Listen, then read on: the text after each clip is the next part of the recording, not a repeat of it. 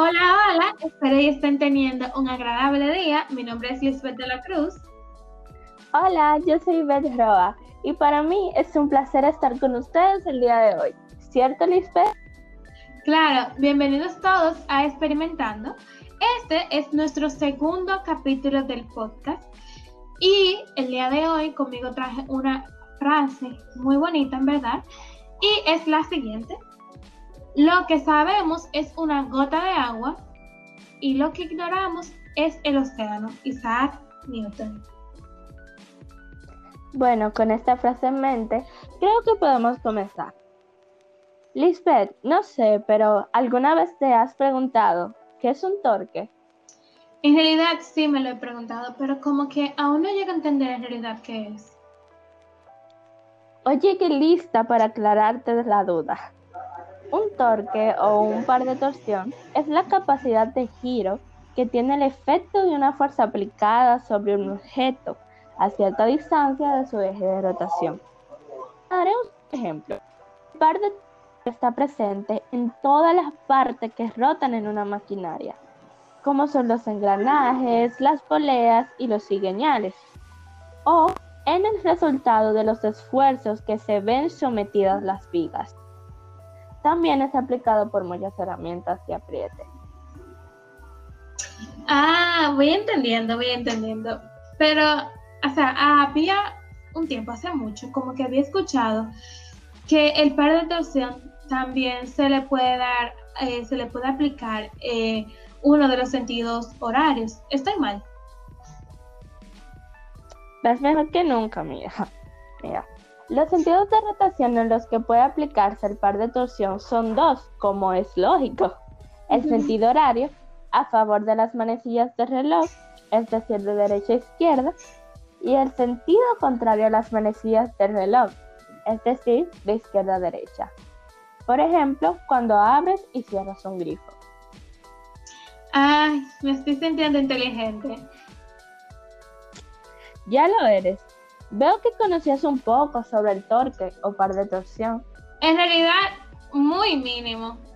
Y también otra cosa que me he estado cuestionando es cómo este se produce. Bueno, en primer lugar, para que la torsión exista, se requieren dos fuerzas que se ejercen en sentido opuesto. El valor del par depende del radio de acción de la fuerza, es decir, el brazo. El brazo de palanca es siempre la distancia más corta desde el eje de rotación a la línea de acción de la fuerza aplicada. A mayor fuerza se provoca mayor giro. Lo mismo ocurre con el brazo de palanca. Cuanto mayor sea la distancia entre el punto en el que se aplica la fuerza y el punto respecto al giro, mayor será el par de torsión. Eh, mucho más simple, el torque se produce gracias al producto de la fuerza por la longitud del brazo de palanca. Ay, ya, ya entiendo. Entonces, ¿cuáles entonces serían las medidas que, con las cuales podemos calcularlo? Mira, el par de torsión se puede calcular con el SI, es decir, con el sistema internacional y por el sistema inglés. La unidad de medida en el sistema internacional de la fuerza es en newtons. El brazo de palanca es el metro y del torque es newtons metro. En el sistema inglés, la fuerza es en libras, el brazo de palanca es en pies y el par de torsión es libras pies. Ay, ahora me siento que soy lo último en estos momentos. Pero eh, otras actividades en las que yo puedo reflejar eh, el par de torsión, o sea, o simplemente son en maquinarias que se puede ver. Mira, el par de torsión tú lo ves reflejado hasta cuando estás cocinando y con una batidora manual bates las claras de los huevos. O cuando te mandan a escurrir la ropa. También al momento que quieras beberte una Coca-Cola y abres la tapa de la botella. Cuando le das al pedal de tu bicicleta también lo ves representado. Otro ejemplo, cuando tu padre te pone a ayudarle en el taller y tienes que apretar una tuerca con una llave inglesa o cuando sacas un tornillo con el destornillador. Ay, pues entonces yo aplico mucho el torque. Ya lo sabes. Siento que he estado hablando un montón. me dijiste que me enseñarías algo nuevo, ¿verdad? Sí, ves, sí, el traje ese tema, pero te quiero decir primero una cosita, te quiero hacer una pregunta a ver si te guía. Existen algunas ocasiones en las que algunos objetos se ven efectuados o reciben diferentes fuerzas, provocando que una sola fuerza actúe en el objeto en combinación de las demás. ¿Sabes, ver qué fuerza es, esta? Mm, en realidad no, pero ¿me puedes decir cuál es? Claro, Esta fuerza se conoce como fuerza resultante o fuerza neta. Y eso es lo que te iba a enseñar el día de hoy. Esta fuerza, por sí sola, producirá el mismo efecto que todas las fuerzas en conjunto que actúan simultáneamente sobre un cuerpo. También se conoce como la suma vectorial de las fuerzas que actúan sobre una partícula o un cuerpo. La fuerza neta también es una fuerza única que reemplaza el efecto de las fuerzas originales en el movimiento de la partícula. Esta se representa con una F mayúscula y una R minúscula. Le da a la partícula la misma aceleración que todas esas fuerzas reales juntas, como se describe en la ley del movimiento de Newton. Y Beth, ¿tú alguna vez has escuchado de Isaac Newton?